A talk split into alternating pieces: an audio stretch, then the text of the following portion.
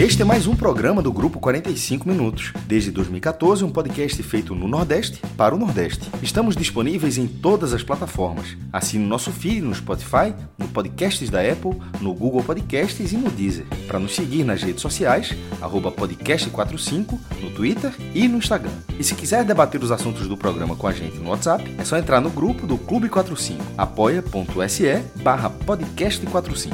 Muito obrigado pela escolha e pela confiança.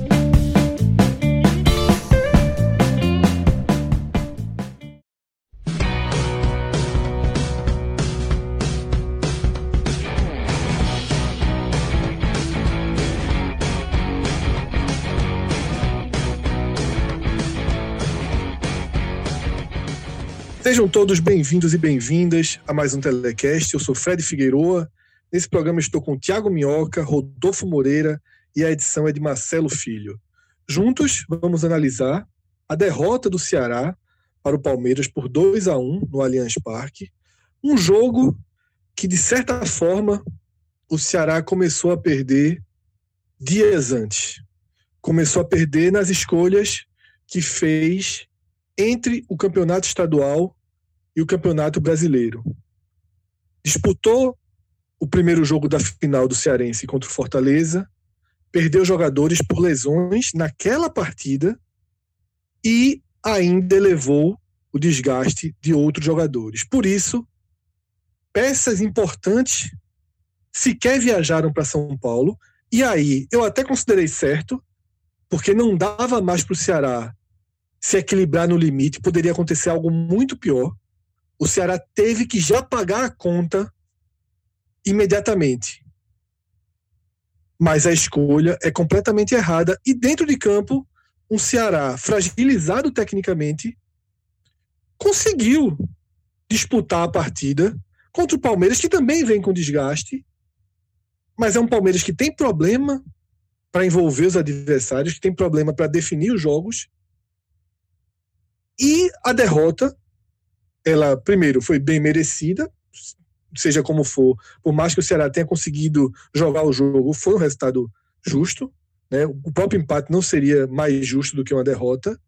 Porém, é impossível você não ficar com a sensação de que se o Ceará descansa a semana toda e joga agora com sua força máxima, a gente poderia estar falando aqui de um ponto ou até de três pontos. É por aí, Minhoca. Essa partida realmente começou a ser perdida nas escolhas que o Ceará teve pré-decisão do estadual? Então, Fred, acredito que seja bem por aí. É claro que é, eu acho que o, algumas pessoas, né, alguns torcedores que queriam que o time entrasse com força principal, ou até aqueles mesmos que não queriam, né, no, no duelo lá do meio de semana, Campeonato Cearense, uh, é importante deixar claro que o resultado ele não pode ser o determinante. Né? É, na verdade, o resultado ele é um complemento de uma análise. Então, por mais que o Ceará tivesse vencido hoje o Palmeiras, a crítica ainda teria que ser feita, porque o Ceará colocou a sua força máxima no jogo da final, fez essa escolha, né? A gente já tinha falado antes que, enfim, o correto, pelo menos na nossa avaliação, porque aqui não, não há uma, uma questão de, de, de ser certo ou errado. Embora, e aí é uma questão de prioridade, né? O Ceará mostrou que a prioridade na semana era jogar a final do Campeonato Cearense. Você optando por isso, você enfraquece a sua equipe num jogo de Série A, que aí é o que a gente destacou, é mais relevante para a temporada. Você tentar buscar pontos contra o Palmeiras já seria difícil e você não ter a sua força máxima, ou pelo menos não ter mais opções de jogadores que possam lhe ajudar a tirar de um jogo complicado fora de casa, você passa a deixar a situação mais complicada. E foi o que a gente viu exatamente na noite desse sábado, diante do Palmeiras, uh, lá né, no, no, no, gramado do Palmeiras. O Ceará teve aí, praticamente cinco jogadores fundamentais na formação do Guto, e aí é bom a gente até destacar, não só por essa semana, não é pelo fato de ter optado por jogar com o time principal na final do Cearense e descansar dos caras, e eu concordo plenamente com você, tinha que, tinha que ser agora, porque se não fosse, se jogasse todo mundo agora, era capaz de perder mais atletas para mais, por mais rodadas. O Ceará estava muito desgastado e com a pressão muito grande, porque cada vez mais esse time principal vinha passando por situações que não estava acontecendo, até porque agora com essa derrota são seis jogos na Série A, apenas uma vitória e apenas um empate. O momento, né, a sequência do Ceará de, de somas de pontos não está boa depois daquele momento que ele emendou três vitórias seguidas. Então, nesse contexto, o Ceará poderia, e aí já falando do que poderia ter feito para chegar nesse jogo com mais opções, era o Guto ter mesclado um pouco mais. Eu acho que foi a grande falha do Guto, principalmente quando ele chegava na coletiva e mencionava, e era natural essa questão uh, da maratona de jogos, né? Você coloca na balança, fala para o torcedor. É, você queria ter um calendário mais aberto, abdicando da Copa do Nordeste, abdicando de passar na Copa do Brasil, ninguém iria abrir mão nisso. Então, o Ceará, ele teve sucesso, conseguiu os objetivos, mas para que isso fosse melhor diluído, aproveitado, ele poderia ter entrado com outras peças. E para mim, se destaca até nas escolhas que o Guto fez para jogar a partida hoje.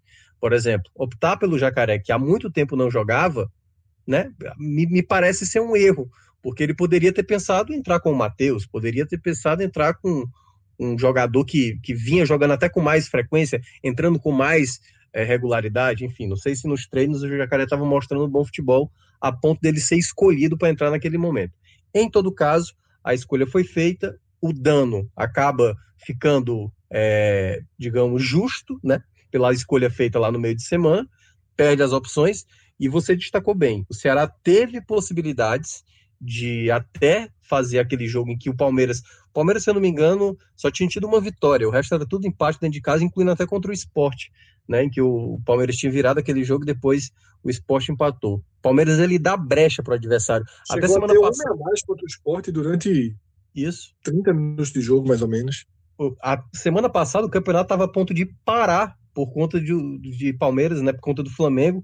O Palmeiras lá com a equipe uh, principal, empata com o Flamengo totalmente desconfigurado, só com garotos. Então o Palmeiras em casa, ele dá muita brecha para o adversário. E eu considero que foram tempos distintos, né? Daqui a pouco o Rodolfo pode até detalhar mais como foi o jogo, mas eu achei o primeiro tempo do Ceará um primeiro tempo que ele teve até mais possibilidades concretas. O Kleber perdeu assim chances que parece, parece não, agora mostra claramente que ele não está numa boa fase. Ele perde uma chance claríssima. O que salva o Kleber é porque na jogada seguinte sai o gol de escanteio, né? O Bachola bate escanteio, exatamente o gol do Eduardo Brock. Mas o Ceará, ele estava postado até numa linha média nessa marcação, mas quando é, toma o gol inicialmente, acho até que a jogada do gol foi uma jogada em que a jogada vem pelo lado esquerdo do Palmeiras, né? O Vinha atacando, a bola chega no Wesley, e aí o Eduardo, lateral direito do Ceará, ele tenta dar o bote, e aí, nessa, nesse passe de letra do Wesley, pro, acho que foi para o William Bigode, o William Bigode tabela com ele rapidamente sai na boa. O próprio Thiago Panussá poderia ter é, impedido ali né, a possibilidade do chute. Ele acreditava que ele pudesse fazer uma jogada, ali o Wesley fazer uma jogada, mas o Wesley acabou avançando, bateu no gol, a bola bate na trave, né, volta para o próprio Rafael Veiga fazer o 1 a 0 E aí, quando o Ceará empata, o Ceará até equilibra mais as ações e passa a ter chances mais claras. Teve uma outra com o Kleber também que ele poderia ter finalizado melhor, telegrafou demais a ponta da defesa cortar. Enfim, teve outras chegadas do Ceará que foram interessantes. Acho que eu gostei do primeiro tempo. Quando a gente vai para o segundo tempo, o Ceará faz a troca, né? Entra o Jacaré no lugar do Leandro Carvalho. Na hora, lá na transmissão da, da rádio, eu falei: o Ceará perde tecnicamente, porque o Jacaré não é um jogador de extrema qualidade técnica, se destacou bem no Calcaia, mas assim, já teve partidas no Ceará que a gente já percebia que ele tinha uma certa dificuldade. E o segundo tempo é do Fernando Praz. O Fernando Praz assim pega muita bola, o Wesley, jogador do Palmeiras, muito bom jogador, e aí o Praz vai se destacando e vai tirando bola e vai tirando bola, então teve um momento mesmo que, que o Palmeiras estava superior. Só que aí vieram as mudanças, é, o, o, Guto até coloca os sobes, né? É, coloca também o Lima na partida, tem uma oportunidade exatamente naquela pressão de bola e que o Ceará geralmente costuma fazer contra o adversário jogando fora de casa. O, o Baixo aciona o próprio Sobis para tentar marcar o gol. E aí, enfim, o, o Everton acaba defendendo. E aí vem, vem um erro que eu até acabei esquecendo do primeiro tempo, que era algo que estava sendo desenhado já no primeiro tempo. O Patrick de Paula, volante do Palmeiras, no primeiro tempo ele teve três bolas limpas para bater de fora da área. Sempre o rebote ali, uma bola sobrada, uma construção que vinha pelos lados do Palmeiras, tava lá um jogador. Teve uma com o Veiga e foram três com, com o Patrick de Paula. A bola vinha quando o jogador recebia no meio ali, um pouco antes da meia-lua, ele estava livre para fazer a finalização. E o Patrick de Paula já tinha feito um gol contra o Flamengo, né? No final de semana passada, a bola desviou e acabou entrando. E nessa contra, contra o Ceará, o Price teve que trabalhar uma, uma passou muito rente à trave, e o gol sai exatamente na hora em que o Guto coloca o Ricardinho. O que é que o Guto pensou? Vou fazer uma trinca de volantes, como ele já fez isso, geralmente Sobral fazia, e ele fazer Fabinho Charles juntamente com o Ricardinho. Ele saca exatamente um jogador ali da parte da frente, se não me engano, ele tinha sacado o Bachola, né? Ele tira o Bachola para colocar o Ricardinho. Só que na hora que o Ricardinho entra, era uma jogada de lateral do Palmeiras, e o Ricardinho, no lugar de se preocupar com a sobra que poderia surgir ali na entrada da área, ele vai para dentro da área, onde já estava bem povoado para o jogador do Ceará. E aí a bola sobra exatamente para o jogador do Palmeiras, que finaliza, a bola é, bate na defesa, volta, eu, eu não lembro que foi o Price que defendeu, e aí quando ela, a bola volta, o William Bigode acaba fazendo o gol ali, né? Um gol bem achado do Palmeiras. O Palmeiras pressionava, mas nem, nem era o melhor momento do Palmeiras na partida, assim, já tinha caído de rendimento. Assim, o Palmeiras estava desenhando de novo empate. E aí o Ceará ainda teve uma última bola, exatamente com o, o próprio Jacaré. Ele recebeu ali na, na meia-lua e pegou muito mal, pegou embaixo da bola. E aí o Ceará, é, enfim, né, mais uma derrota fora de casa, só venceu o Atlético Goianiense todas as outras foram derrotas e, e agora tem que ganhar. Agora sim, sai desse jogo com a obrigação de vencer o Atlético Paranaense fora de casa para não ser uma situação pior. Pode até não ser que entre no, no, Z4, né? Ao final da próxima rodada que vai acontecer no, no, no meio de semana. Mas, assim, são muitos jogos já desperdiçando ponto, né? Contra o Goiás, contra o Palmeiras, poderia ter, ter trazido empate, poderia ter levado empate mas, enfim, vai aí no combo geral de todas as escolhas que o Ceará fez até então. E quando você fica numa situação, Minhoca, de obrigação de vencer o Atlético Paranaense fora de casa, meu amigo, não é obrigação das melhores, não, viu? É, é, é você vê que a situação fica chata, né? Nenhum time do país, nem o Atlético Mineiro líder, nem o Flamengo, pode tratar com normalidade um cenário em que você está obrigado a vencer o Atlético fora de casa. Eu acho isso, Minhoca, tão. Uma missão tão difícil que eu nem consigo colocar como obrigação do Ceará. Eu, sinceramente, vejo como obrigação do Ceará vencer o Corinthians. Sabe? De todo jeito. E aí, vencer por meio a zero, vencer com desgaste, sem desgaste. Mas contra o Atlético Paranaense é, é tão difícil o jogo. Sabe? É, é, é ainda mais sendo num no meio de semana, sem Libertadores, sem ter aquela possibilidade do Atlético tirar um pouco de força. Jogo muito complicado. A situação do Ceará para essa viagem foi muito agravada pela escolha é, da quarta-feira anterior. E é. até mesmo e até Não. mesmo do jogo de volta contra o Brusque, viu, Minhoca? Uhum. Até mesmo aquele jogo de volta contra o Brusque poderia ter tido um trabalho melhor ali de escalação. O jogo tava, a situação estava muito definida muito chata a situação do Ceará, mas, repito, depois do erro absoluto e absurdo, eu achei prudente ter puxado o freio de mão, sabe? Ter tentado resumir o dano a esse momento. Ter tentado reduzir o dano ao jogo do Palmeiras. Não sei como vai ser a postura em relação ao Atlético, mas com essa derrota, e como o próprio Minhoca trouxe no comentário, eu acredito que vai força máxima para o Paraná. Mas eu ainda não iria. Eu realmente é, puxaria o freio de mão. Se bem que perdeu o Charles, você já pode poupar Charles agora. Dá é. para dar um, uma ajustada aí. Mas assim, é melhor abrir mão de um recorte do que sair com um time levando desfalques, levando problemas, uma rodada atrás da outra, né? Nessa partida já estava sem Bruno Pacheco.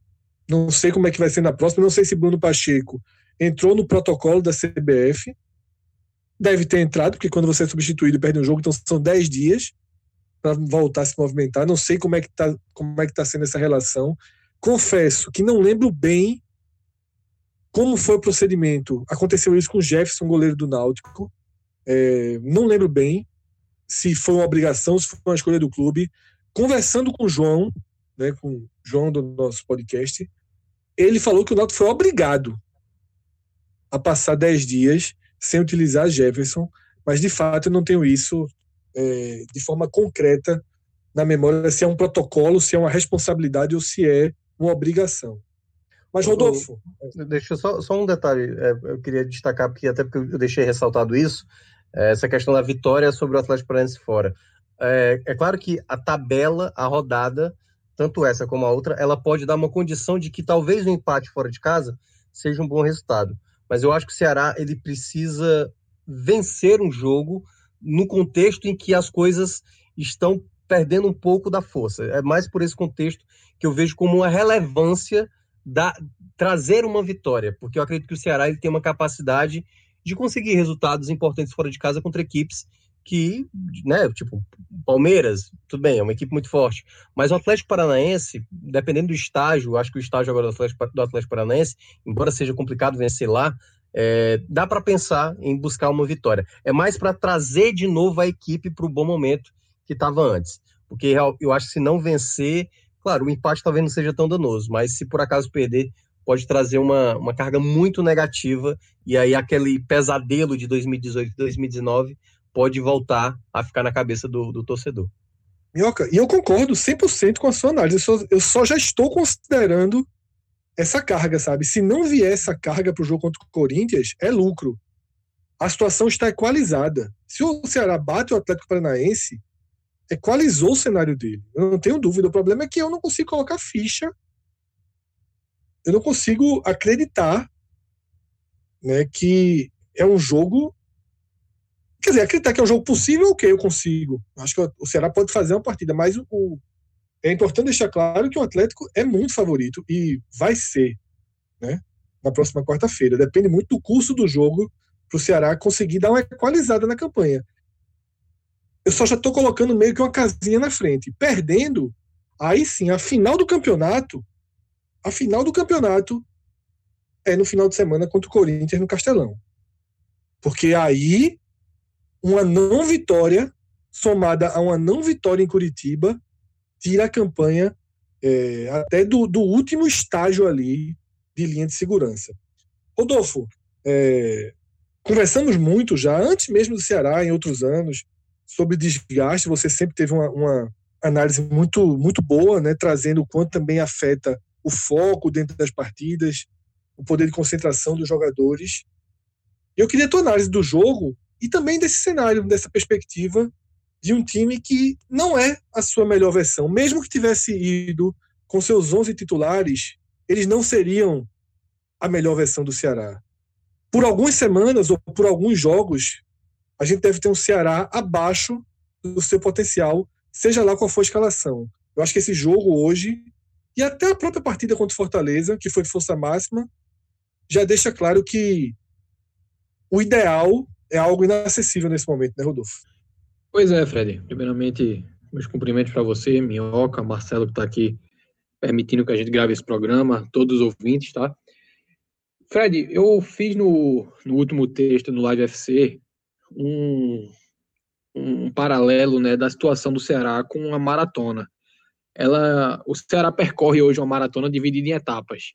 Uma etapa que já foi concluída, que foi a Copa do Nordeste, né, e não poderia ter sido concluída de melhor maneira. A Copa do Brasil e o Campeonato Brasileiro. É o desgaste que o Ceará viveu em função dos jogos disputados nessa competição era um desgaste inevitável. O Ceará não tinha como despriorizar nenhuma das três competições sob nenhuma hipótese. A Copa do Nordeste com a perspectiva de título que foi se tornando iminente à medida que o mata-mata foi passando e o Ceará chegou na final já com uma cara de uma equipe pronta para a decisão. A Copa do Brasil, em função da questão financeira, e vai se desenhando um, um caminho viável para o Ceará fazer uma campanha memorável. E o Campeonato Brasileiro, em função de tudo que ele representa é, como um campeonato de médio e longo prazo. Né? Não adianta você despriorizar o campeonato agora pensando na margem de recuperação, porque o campeonato nem sempre permite isso. A competição é muito difícil, a competição desgastante. Então, por mais que o Ceará tenha elenco para recuperar algum eventual prejuízo, não é inteligente você fazer esse tipo de priorização. O campeonato cearense, né, que parou por como todos os estaduais, como todos os campeonatos do mundo em função da pandemia, sofreu uma nova paralisação pelo hiato do, do, seu retorno até esse jogo da final. Eu não considero sequer como uma etapa da maratona. Eu classifiquei o Cearense como um obstáculo a todas as outras etapas que o Ceará vem concorrendo. Porque, ainda que haja uma tradição em jogo, ainda que haja um componente emocional envolvido, a perda do título ela não representa absolutamente nenhum dano à temporada do Ceará. E a conquista ela tem um peso puramente baseado na tradição. Ela também não acrescenta né, em nada ao que o Ceará pretende executar como objetivo nesse ano. Então eu vi, né, considerando esse jogo como um obstáculo, a escolha do, do Ceará de ir com força máxima para o jogo da quarta-feira como infeliz, sabe? Porque ele não somente colocou em xeque a partida de hoje, como você bem pontuou, comprometeu toda a sequência de jogos que está por vir. É exatamente o que você trouxe, Fred. Dificilmente a gente vai ver um Ceará inteiro, né? Um Ceará com seu com suas capacidades físicas, com seu nível de foco pleno nas partidas vindouras, né? Até que essa maratona seja minimamente estabilizada com a conclusão, é, de, melhor dizendo, com o contorno desse obstáculo que é o cearense, que vai acabar sendo algo contornado somente com o fim da competição, porque o Ceará priorizou né, o certame estadual. E o peso que isso tem no jogo de hoje, né, é de que a equipe foi de fato sem sua melhor formação e eu acho que, mais uma vez, você foi muito preciso em dizer que, ainda que Vina tivesse ido para o jogo, que Sobral tivesse ido para o jogo, o Ceará não teria conseguido ser tão intenso quanto foi em outras partidas, né? Porque são jogadores que a presença em campo, ela não, não seria baseada na, na capacidade de entrega para esse jogo, e sim somente no nome. Então, Guto, ao meu ver, errou em colocar esses jogadores no jogo da quarta-feira, mas uma vez que, que o fez, acertou em poupá-los hoje. Né? Ele diminuiu aí um, uma possibilidade de, de perder esses atletas, né? porque já estavam possivelmente muito desgastados, e ao mesmo tempo deu maiores possibilidades à sua equipe à medida que colocou jogadores que estavam com melhor condição né, para performar. E o Ceará conseguiu, sabe, Fred, fazer um bom jogo. Eu diria até que o Ceará foi superior ao Palmeiras no primeiro tempo. O Palmeiras é uma equipe que apresenta uma dificuldade ao longo da temporada enorme em sair para o jogo quando marcado sob pressão.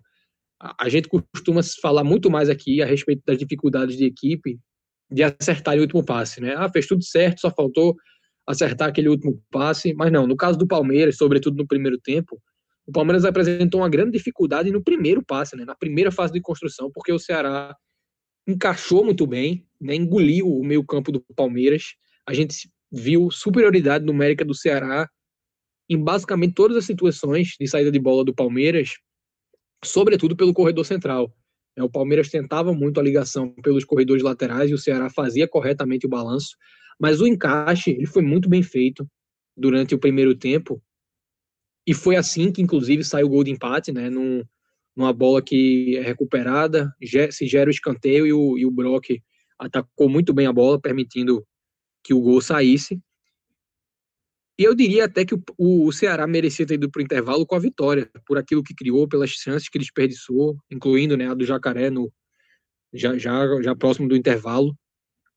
Tá? Para mim, ficou um resultado amargo no, no, sobre, no, no balanço final, né, com a derrota, especialmente no, no intervalo, porque o, o, o jogo, né, se é que no primeiro tempo podia ter tido um vencedor, e eu julgo que poderia, esse deveria ter sido o Ceará. Tá? Não, foi a equipe que apresentou maior, melhor execução do, do modelo que foi proposto no jogo, e conseguiu né, minar todas as é, características positivas, né, os pontos fortes do Palmeiras. No começo do segundo tempo, o Palmeiras voltou com posse de bola, mas sem agressividade. Tanto é que até determinado momento, eu diria 10, 15 minutos, as finalizações praticadas foram chutes de fora da área. O Ceará seguiu né, no, nos primeiros minutos do segundo tempo com uma pegada muito próxima do primeiro tempo. Mas aí entra alguns aspectos, né? Se é que a gente pode dizer que os jogadores que, que substituíram né, os, os atletas poupados, os atletas que não puderam jogar, se é que a gente pode dizer que esses atletas estavam inteiros, mesmo em sua plena capacidade física, eles não têm a mesma qualidade, eles não têm o mesmo nível de intensidade do, dos jogadores que são os considerados titulares do Ceará. Então o Palmeiras apresentou uma crescente no jogo que foi um, um, um, combinado de três coisas. O primeiro, a qualidade individual do elenco do Palmeiras, que é um fator indiscutível. Inclusive, eu julgo que tudo, tudo assim, por todos os jogos que eu vi do Palmeiras no ano, é uma equipe que, quando vence, vence com base nessa, nessa qualidade acima da média. É, o Palmeiras é um time com ideias muito pobres, é, sobretudo ofensivamente, é um time que não, não tem uma consistência de, de situações e seus gols acontecem de uma maneira muito variada. Né? Não, não, não existe aí um, um ponto de padrão de comportamento. Ah, o Palmeiras sempre ataca dessa forma. Não, eu vejo um Palmeiras sendo um time de poucas ideias e cresceu no jogo, né, utilizando essa qualidade técnica que possui, aliada tanto à perda de qualidade que o Ceará teve para esse jogo, né, com tantos desfalques, quanto com a capacidade física que, de maneira geral, está abaixo né, do, dos 100% para todos. O, o Ceará vem numa maratona e vários dos atletas que substituíram os que não estiveram em campo hoje são atletas que também vêm sendo utilizados nesse contexto. Né? O próprio Kleber é um jogador que recentemente foi poupado e que não, não considero estar na sua, na sua plena condição. E aí entra nisso que Minhoca falou, vem numa fase ruim, vem sim, a gente falou disso alguns programas atrás, até fazendo um paralelo entre, entre ele e o Sobis. Né? O Kleber é um jogador que se espera que oscile pela maratona, por estar tá indo num processo de maturação, é um jogador novo. Tá? Então o Ceará hoje pagou, Fred, o preço de sua escolha na quarta-feira. Ele teve que tomar decisões que depois né, de, de enviar o time a campo na quarta-feira eram inevitáveis.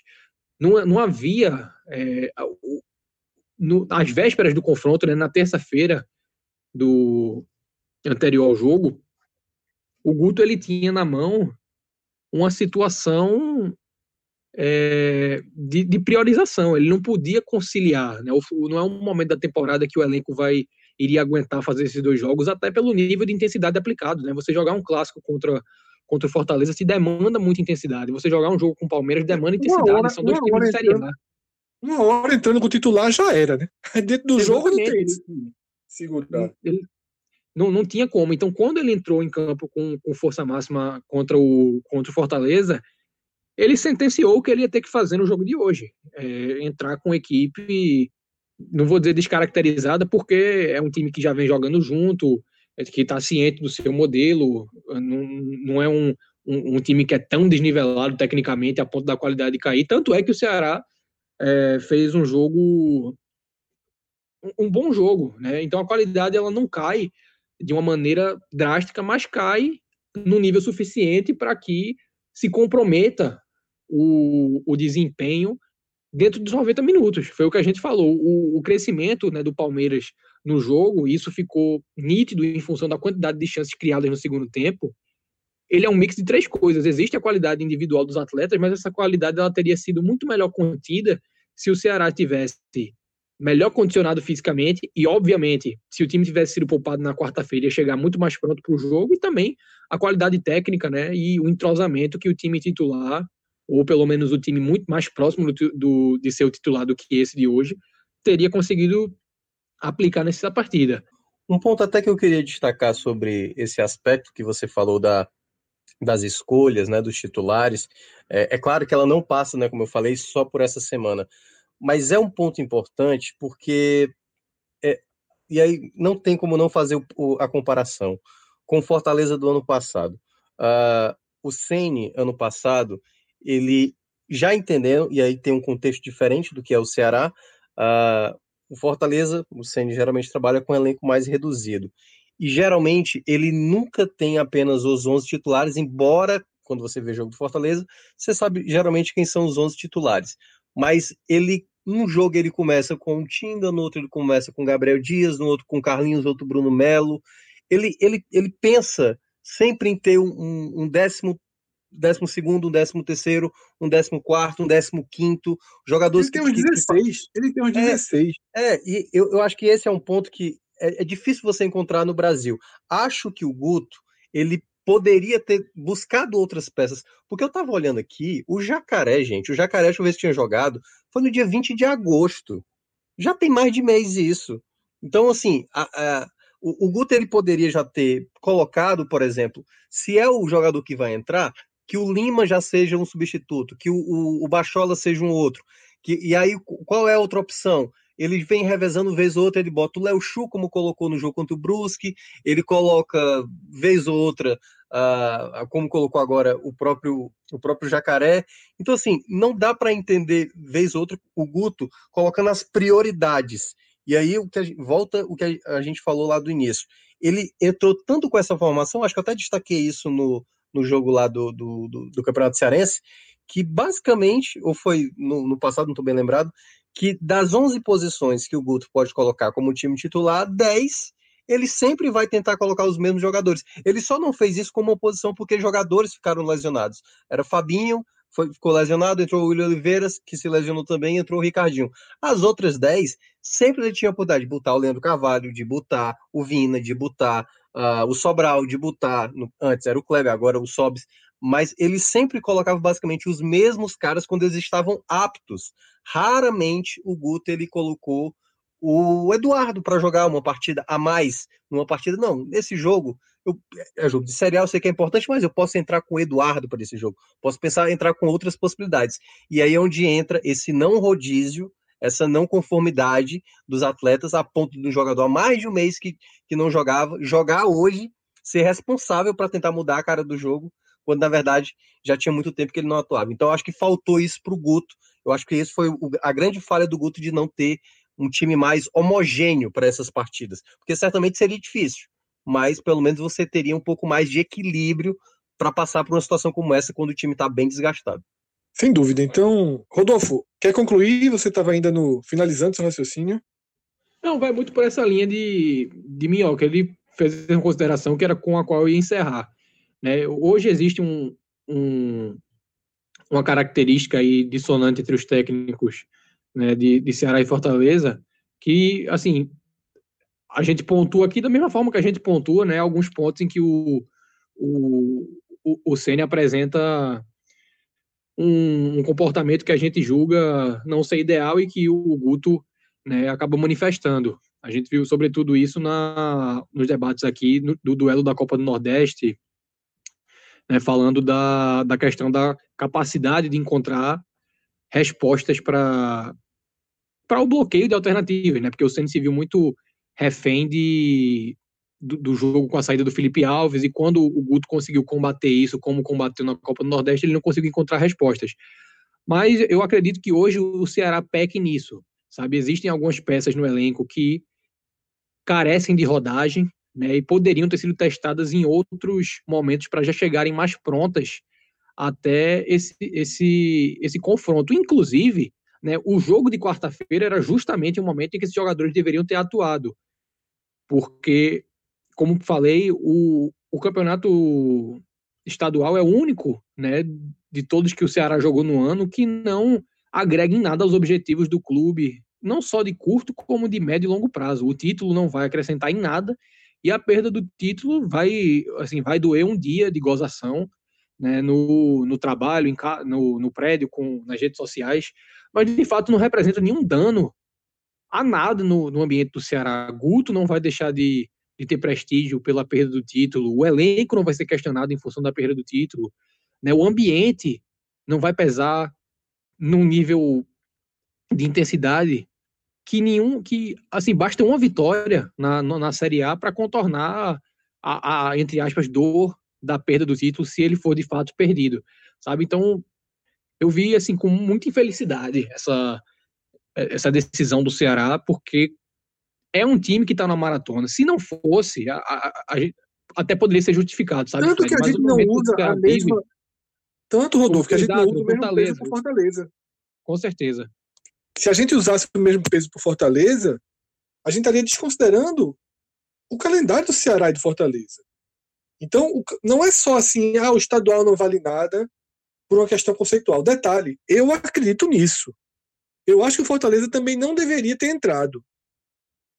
Mas é uma escolha muito menos danosa do que a escolha do Ceará. Antes da gente passar para as atuações, porque parte da explicação do jogo ela vem com as atuações individuais, eu queria ressaltar um ponto que Rodolfo já trouxe aqui, tá?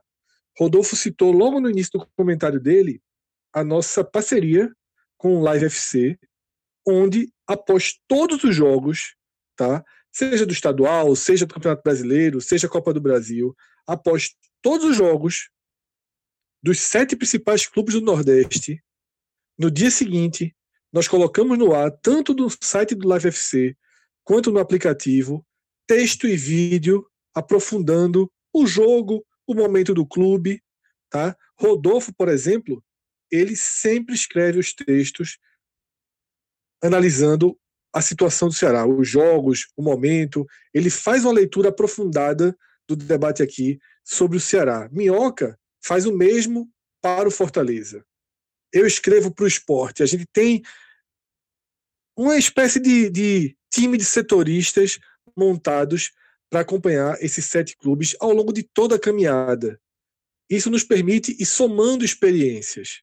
Tá? Por isso que Rodolfo está sempre também nos telecasts aqui do Ceará. Porque a gente vai colocando tijolinho por tijolinho, acompanhando a campanha, acompanhando as nuances da temporada. A gente não isola as partidas. A gente sempre trata as partidas como parte de um todo. E o nosso conceito no Live FC deriva do conceito aqui do Telecast. Então eu convido a todos. Acho que grande parte do nosso público assina o Live FC, afinal, é a plataforma que transmite a Copa do Nordeste e tem tudo a ver né, com, com o eixo central da nossa programação. Então, quem não é assinante, assina lá, tem preço especial, bem promocional, para acompanhar nossas análises também em vídeo, também em texto. Uma grande parceria que a gente firmou nessa temporada e que vai seguir certamente para 2021. Agora sim a gente entra nas análises individuais. Já tivemos alguns spoilers pelo meio do caminho, tá? Mas eu queria, Mioca, começar pelos piores em campo, tá? Afinal é uma derrota e na derrota a gente vai tentar pontuar quem foi determinante para que o resultado negativo viesse. Então eu queria a sua avaliação, Mioca, de que jogadores tiveram um desempenho abaixo do aceitável. É, a gente entrando já na, nessa questão dos piores, assim, tem jogadores que ficaram abaixo até por conta de momentos chaves da partida, né? O Kleber, por exemplo, é um jogador que uh, vai entrar nessa, nessa cota aí porque ele perde duas oportunidades, assim, a primeira é aquela coisa, ele é salvo logo na sequência porque o gol sai, exatamente, ele perde a possibilidade real em que ele poderia até ter rolado para o Charles, que estava do lado livre ali só para fazer o gol e ele perde uma grande chance. E, e uma outra, né? Uma jogada em que o Wesley aciona ele, ele tá de frente, ele demora tanto para bater, ele telegrafa tanto na hora que o momento que ele vai chutar, que a defesa, acho que foi até o, o, o zagueiro do, do, do, Palmeiras, o, o Gustavo Gomes, dá um carrinho para evitar da bola passar. Então, assim, ele nos momentos chaves em que o Ceará esteve melhor e que poderia ter ficado à frente do placar, o Kleber desperdiçou chances que não, não, se deve perder. E aí, aquela coisa, né? Aquele grande momento em que o Kleber surge no Ceará, não sei o quanto ele tá, é, perdeu essa confiança, uh, o Sobis voltou a marcar gols, ele ainda é um jogador que ajuda muito ofensivamente, né? A bola aérea dele é muito boa, é um jogador que ajuda muito na marcação, mas assim, é, quase que uma sim, é impressionante como o Ceará todas as temporadas tem um, tem um, é, não tem uma regularidade com camisa 9, assim, um cara com uma, uma certa frequência para balançar as redes. E o Kleber hoje fez assim, no momento chave, ele poderia ter dado a tranquilidade. Outro jogador que acabou sendo substituído no primeiro do primeiro para o segundo tempo, que fez uma partida até ok, mas eu acho que vai ficar mais na conta do negativo, que foi o Leandro Carvalho. Ele teve algumas escapadas, o Ceará utilizava geralmente o lado direito, e aí era ele, juntamente com o Eduardo, ali dando apoio, mas o Leandro errou muitos passes, né? Ele era muito voluntarioso e tudo mais, mas assim, o Leandro ele poderia ser mais efetivo, assim. É um cara hoje que se tivesse um jogador tendo o melhor rendimento, um jogador que não está sendo utilizado, e por, por, isso que eu acho que vem a minha cobra acima do Guto, ele poderia já ter tentado mais vezes outros jogadores para entrar titular, para saber se não entrava melhor na posição do Leandro Carvalho. O jogador que mais ficou próximo disso foi o Matheus Gonçalves, que no começo da Série A ele, né, ele, entre... ele pode até entregar um pouco ofensivamente, mas defensivamente ele compromete muito. O Leandro, ele tem pelo menos essa característica de, de defender mais. E aí ele apostou no Jacaré, que aí vai ser o meu outro, né? O outro nome que é, vai no, na cota negativa. Foi um jogador que ele teve uma oportunidade, que ele chutou no meio do gol, ele teve uma outra que cabeceou, mas também sa não saiu muito é, efetivo.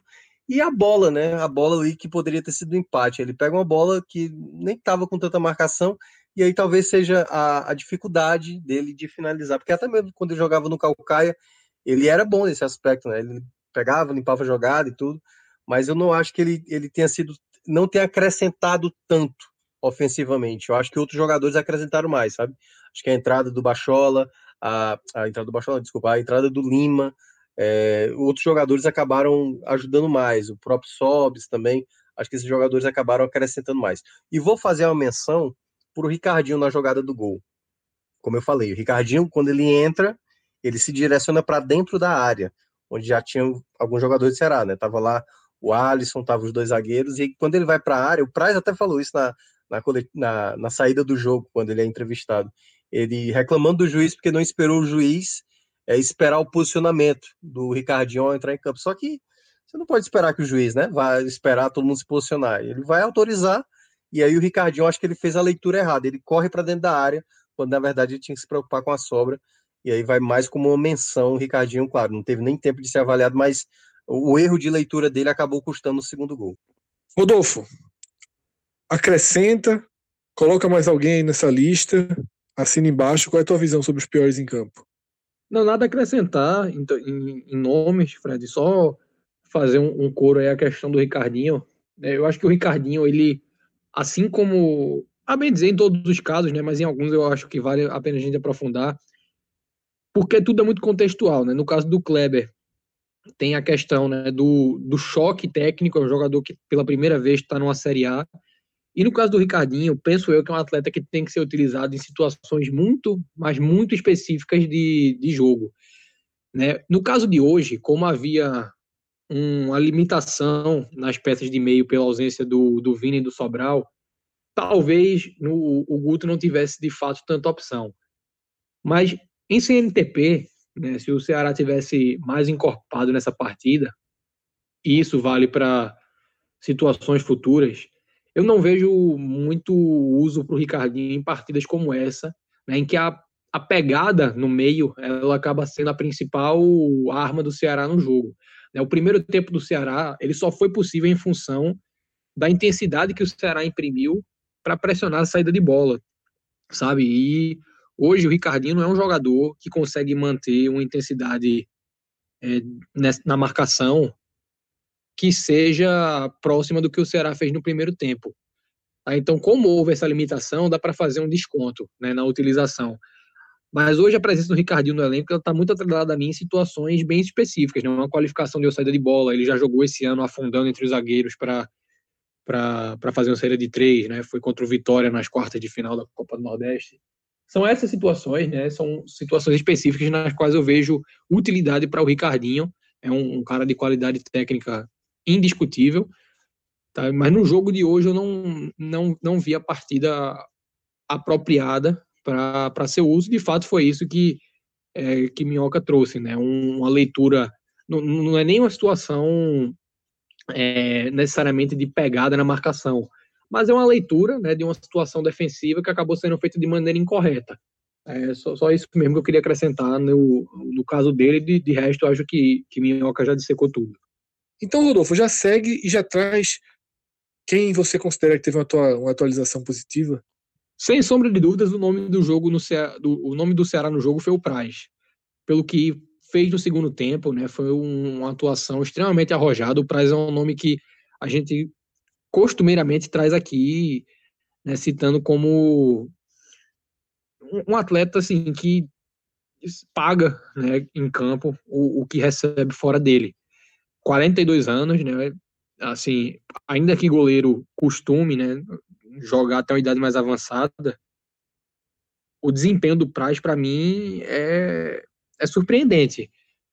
É porque ele mantém uma performance muito próxima do Fernando Praz que a gente viu 10 anos atrás no Vasco. É quase como se não tivesse envelhecido. Tá? Então, é, sempre que eu cito ele, eu gosto de destacar isso, porque não é qualquer goleiro tendo uma, uma, uma atuação de Série A numa Série A. É um goleiro de 42 anos, né, que ainda que tenha sido durante a carreira um goleiro de Série A, é, a gente vê alguns apresentando uma queda de performance muito mais cedo, né, mas muito mais cedo mesmo.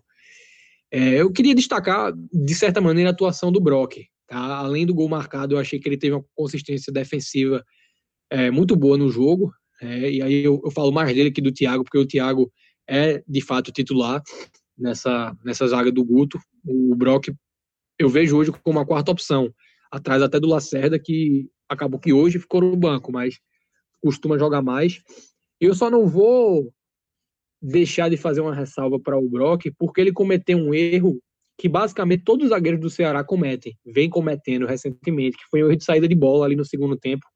Curiosamente, pelo lado esquerdo, é onde tradicionalmente essa saída tem ocorrido. Foi aí que ocorreu com, com o Luiz Otávio contra o Vasco, foi aí que ocorreu com o Lacerda contra o Internacional. Tá, então, acabou não, não gerando um, um, gol adversário, mas gerou uma finalização. Poderia ter saído. E para fechar, Fred, um, um pódio, assim, a gente não tem, né, até em função do, do, do roteiro do jogo, que não, não foi um, uma partida de lances né, que consagrem um, um jogador além do, do goleiro. Né? O Praz conseguiu consagrar sua atuação porque praticou é, defesas que poderiam ter garantido o ponto do Ceará e que ainda que não não tenham garantido, assim mostraram, né, o elevaram o nível da atuação. E ofensivamente isso acabou não é, não acontecendo porque o gol foi marcado por um zagueiro e o Ceará perdeu, né, as as, as chances que foram criadas com o Jacaré, com o Kleber. Mas aí eu queria fazer uma menção positiva ao Jacaré, porque como o, o, Minhoca falou, é um atleta que não jogava desde agosto, né, desde quase metade de agosto, e entrou hoje numa fogueira, né, num jogo que estava é, longe de ter uma definição, o Ceará não chegou a ter a vantagem em nenhum momento, e ainda que não tenha feito assim um jogo é, que o coloque num patamar mais alto do que tem hoje, né? Ele, ele segue na mesma prateleira ali como uma peça de composição. Para mim teve uma atuação acima do que eu esperava, né? E é sempre esse o critério que eu, que eu costumo balizar aqui para medir o desempenho dos jogadores. Então o Jacaré para mim ele teve né, acima do que vinha entregando até mesmo antes de, de, de ficar esse tempo todo de fora.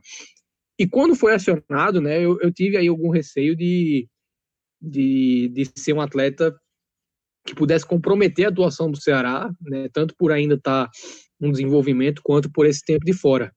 Tá, mas aí eu faço o balanço, né, pela minha expectativa de jogo, o Jacaré teve um rendimento melhor que o do Sobis. Né, no, no momento que o Sobis é acionado, eu espero mais dele do que espero do Jacaré, num, num sarrafo bem mais alto. Então, por isso eu, eu, eu, eu faço essa menção. É, e é um jogo que poderia ter menções positivas muito mais incisivas, sabe, Fred? Se das duas, uma, ou até mesmo considerando duas situações, o Ceará tivesse consagrado o primeiro tempo que fez com, com pelo menos mais um gol, tivesse ido para o intervalo com a vantagem, e mesmo que tivesse perdido, tivesse conseguido manter o nível de atuação durante todo o segundo tempo, né? Como eu falei, pelo menos em dois terços da segunda etapa, ou até um pouco mais do que isso, o Ceará perdeu a pegada que vinha imprimindo no meio, permitiu que o Palmeiras crescesse, e o Palmeiras né, é um time que, ainda que não seja dos mais organizados atualmente, segue sendo o Palmeiras, né, que tem no banco nomes como Gustavo Scarpa, Ramires, é, jogadores que, assim, é, mantém pelo menos o nível de, de atuação em qualquer equipe. Né? São, de fato, jogadores de uma qualidade técnica acima da média. Então, é a leitura que eu faço tá, de uma partida que poderia ter sido mais feliz, tanto para o Ceará no geral, quanto para é, os atletas que atuaram pensando na, no individual. Minhoca, sua vez de montar aí quem merece um, uma avaliação positiva, uma estrelinha aí, pelo que entregou mesmo numa noite de derrota. É, o nome mais fácil mesmo, assim, o nome mais claro que a torcida sabe que foi fundamental foi o Price. Ele que tinha errado muito lá no jogo contra o Goiás, né, tinha permitido exatamente aquela situação de tomar o um empate contra a equipe, né, na rodada passada, contra a equipe do Goiás. Dessa vez ele foi, assim, ele estava sendo o grande nome do empate, né, e era até curioso, porque enfrentava o clube a qual ele tem uma identificação enorme, né? Ele estava sendo já ressaltado na transmissão que era o grande responsável por isso. Até mesmo quando o jogo estava 2 a 1 o Wesley, o Wesley, aliás, o Wesley, atacante do, do Palmeiras, talvez vá ter até um, um sonho com o Price, assim, de o quanto o Price impediu muitos dos gols que o Wesley poderia ter feito uh, ah, para o Palmeiras, né? Teve uma, a, a, até a própria jogada do primeiro gol, o Price ele toca na bola, a bola vai na trave, depois volta para o Veiga. No segundo tempo, tem uma que a bola vai na trave, volta para o Wesley, e aí o Price no reflexo faz uma defesa. Então ele foi assim fundamental nessa defesa, mas geralmente é isso, né, Fred? Quando ele falha na semana passada, estava todo mundo criticando, alguns até pedindo para ele ir para o banco, mas eu acho que o Price ainda é um goleiro que, sem sombra de dúvida, é muito relevante para a equipe. É, de vez ele em quando precisava, ele... né? Ele precisava dessa atuação logo de resposta imediata. Sim. Até para a confiança dele. Até também, eu acho que por vezes ele comete algumas falhas, como foi o caso da semana passada, porque a defesa de vez em quando se perde. E aí ele, né, acaba vendo que a situação pode, é, enfim, ter uma chance mais clara, acaba ele tendo, tendo uma atitude precipitada por vezes em alguns lances. Mas não foi o caso de hoje, hoje ele fez uma partida muito segura. O outro Ô, jogador. só para não voltar depois, para fechar no goleiro, eu vou dar a minha rápida opinião também. Eu acho que o fundamental é o torcedor do Ceará entender que Everson de 2019 só existe um. Tá? É, você não vai conseguir trazer um goleiro naquele nível. E o Ceará tem hoje um goleiro suficiente para a Série A. Eu definiria dessa forma. Eu não vejo o Praz como um ponto negativo do time ele não é ele não é culpado da, da maior parte dos pontos perdidos, mas ele também não é um goleiro que praticamente não erra, caso de, de Everson no ano passado. Então não é um ponto forte. Ele é um jogador suficiente, ele entrega, tá? Vai ter partidas como essa em que ele se destaca e vai ter partidas que ele vai cometer um, dois erros e aí você vai ter, ter a sorte do erro ser transformado em gol ou não. Foi justamente o que aconteceu na semana passada. Mas eu acho que é um goleiro bem suficiente e não vejo motivos, por exemplo, a sua condição de titular estar em xeque. É, Só eu, se o acho... fosse para o mercado trazer um outro goleiro. Mas eu acho que ele faz por onde ser titular. Até por outras características, né? Liderança, controle do time.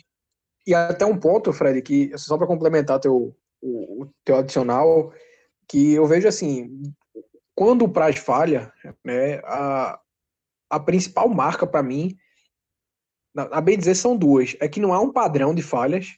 Assim, é um, são, são situações, de, às vezes, de uma tomada de decisão errada, né? Como a, a saída de gol, no caso do jogo do Goiás. Mas é um jogador que não tem um padrão, assim, você não diz, ah, o Price se cruzar na área. Não é, um é ponto é fraco, né? Não é que ele é, sai mal é, do gol, né? É, exatamente. Não, não é um, uma característica que o adversário possa atacar, ó, vamos cruzar na área porque o goleiro sai mal. Não. Ele vai falhar, assim, baseado em alguma, alguma situação circunstancial. E, sobretudo, quando ele falha, a resposta dele é muito rápida, né? Em outra, eu não, não lembro agora de cabeça, mas teve algum outro jogo aí no, de um mês para cá que a gente questionou a atuação do Price e no jogo seguinte a gente elegeu ele como melhor em campo, né? Então, é, é, um cara que responde muito rapidamente ao, ao, ao erro. É, tem um, eu lembro, por exemplo, assim, só nessa Série A eu lembro da boa partida contra o Flamengo, da partida, se não me engano, contra o Inter também, ele foi muito relevante, contra o Bahia também, na parte da Série A, ele foi se destacou bem, assim, então, assim, eu acho ele um, um jogador que pode até cometer falhas, como cometeu lá no Brusque, uma saída da área errada, contra o Vitória também, foi estabanado e tudo, mas no geral, ainda acho que, enfim, não, não, não deveria ter, pelo menos, contestação da torcida para tirá-lo da, da titularidade. O meu segundo nome, e aí vou repetir tal qual o Rodolfo, O Brock foi muito bem, assim, realmente, só mesmo essa saída de bola que quase ele repete igual o Luiz Otávio Lacerda na, nas partidas anteriores, mas ele salva uma bola, foi, ele era uma bola, não tô lembrado com quem, pega na direita e ele chega no tempo certo para bloquear o chute, para evitar exatamente uma possibilidade real que o Palmeiras pudesse fazer o gol ali. Então ele foi muito bem defensivamente, também me surpreendeu bastante, até porque ele era o último da fila aí dos zagueiros, né, assim, do, dos que basicamente podem jogar com mais frequência, né, o Klaus aí tá muito tempo afastado, o Luiz Otávio foi poupado, então eu até imaginava que talvez fosse o Lacerda, mas eu entendi que o próprio Guto pensou pensando no jogo aéreo, foi fundamental, né, a cabeçada que ele faz, o gol, foi realmente de jogador, né, aliás, é o quarto zagueiro do Ceará que faz gol na temporada, né, o Klaus tem quatro, o Luiz Otávio e o Thiago tem dois cada um, e o Brock agora marca o primeiro só o Lacerda ainda que não balançou as redes. Então, assim, para mim foi o importante. E o outro que eu vou destacar, uh, curiosamente, assim, ele, ele, ele não ajudou tão defensivamente, aquela tal bola que eu estava dizendo ali na intermediária, ele foi um dos responsáveis por permitir isso, porque não foi só ele, que é o Felipe, o Felipe Bachola. Ele teve uma chegada lá, chegou muito atrasado no chute do Patrick, que ele poderia ter chegado mais próximo, ele tinha esse papel de voltar a recompor e tinha que ter mais atento a isso, mas o outro jogador que era para também ficar atento a isso, o Wesley, era para ter feito isso também, mas eu acho que o Wesley vai se salvar na média, conseguiu dar um bom passe para o Kleber, o Kleber não aproveitou, ajudou na medida do possível, né? Pode oferecer mais, mas o Bachola, ele bate o escanteio muito bem. Ele é um jogador que, que tem muito bem como característica a bola parada, né? Geralmente de escanteio, já tinha dado uma assistência também de escanteio no duelo contra o Brusque, no jogo da volta, e ele deu também um passe para o próprio Sobis tentar fazer o gol, né? Só que o Sobis acabou ali, né? O, Everton, goleiro do Palmeiras, fechou muito bem o ângulo, mas a, a bola que ele rola, né? O, o, facão que faz exatamente ali o Sobis, o Bachola encontra muito bem. Então, assim, embora ele não tenha sido tão acionado no primeiro tempo, que o Ceará ficou preso mais ao lado direito do que ao lado esquerdo, mas às vezes que ele foi acionado, eu gostei da partida do Bachola. É um jogador a mais. Talvez é o cara que possa contribuir mais vezes numa equipe titular, se você quiser pensar numa no momento de segurar alguns atletas. Então acho que o Bachola pode ser um jogador mais vezes testado. Não tá, não, não tá na qualidade de um Vinícius ou até mesmo do, do Sobral e tal, mas é um jogador que pode ser mais inserido no contexto da equipe titular em outros momentos. Então, vão esses meus destaques, claro. Charles e Fabinho, assim, mais uma vez, muito regulares. O Charles, por exemplo, rouba a bola para o Kleber fazer o gol e poderia também receber o passe do Kleber, mas, assim, acabam entrando na cota do. Fizeram mais uma vez uma partida ótima. Né? Para Charles e Fabinho, poderia, poderia ser o destaque, mas é exatamente a média do que os dois já geralmente atuam. Então, assim a gente termina o programa. Valeu, Minhoca, valeu, Rodolfo. Valeu, Marcelo, e todos que chegaram até aqui. Tá? Sempre faço questão de agradecer quem escuta os programas inteiros, porque mais do que uma escolha, é também uma aprovação e uma fidelidade. A gente agradece muito pela escolha, né, pela atenção com todo o nosso projeto. Valeu, galera. A gente se encontra em outros programas aí do nosso filho. A nossa programação segue extensa nessa temporada. Abraço a todos. Tchau, tchau.